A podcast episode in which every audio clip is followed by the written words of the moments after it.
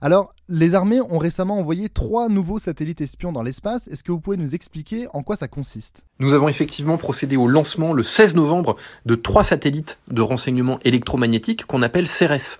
Ces trois satellites volent en ce moment même à 700 km au-dessus de nos têtes. Alors pourquoi ces satellites sont utiles? C'est parce qu'ils viennent compléter la gamme de satellites de renseignement dont nous disposions déjà. Jusque-là, nous avions des yeux, c'était les satellites d'observation CSO. Désormais, nous avons aussi des oreilles, ce sont les satellites de renseignement CERES. C'est très intéressant d'avoir des satellites comme CERES parce qu'ils nous permettent de collecter du renseignement en n'importe quel point du globe, même s'il y a des nuages par exemple pour être capable de localiser très précisément euh, des émetteurs électromagnétiques, que ce soit des bateaux dont nous voulons connaître la localisation, que ce soit des batteries de missiles solaires ou que ce soit des stations de télécommunication.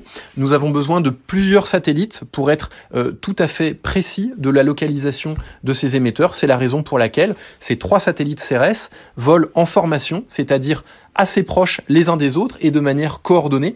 C'est très compliqué à piloter, mais c'est ce que font en ce moment même les ingénieurs du CNES et les ingénieurs et officiers du commandement de l'espace. Et alors, depuis quand a été lancé ce projet? C'est un projet que nous avons lancé au ministère des Armées en 2015. Cela fait donc euh, quasiment sept ans que nous travaillons sur ce projet euh, de grande technologie.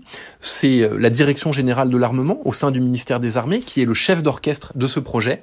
Et nous nous appuyons évidemment sur le CNES, qui est le grand organisme du spatial en France. Pour la réalisation de ces satellites, nous nous sommes euh, appuyés sur deux grands industriels. D'abord Airbus, qui fabrique les satellites en tant que tels, les plateformes, et également Thales, qui fabrique ce qu'on appelle les charges utiles, c'est-à-dire les capteurs de renseignement que nous plaçons à bord de ces satellites.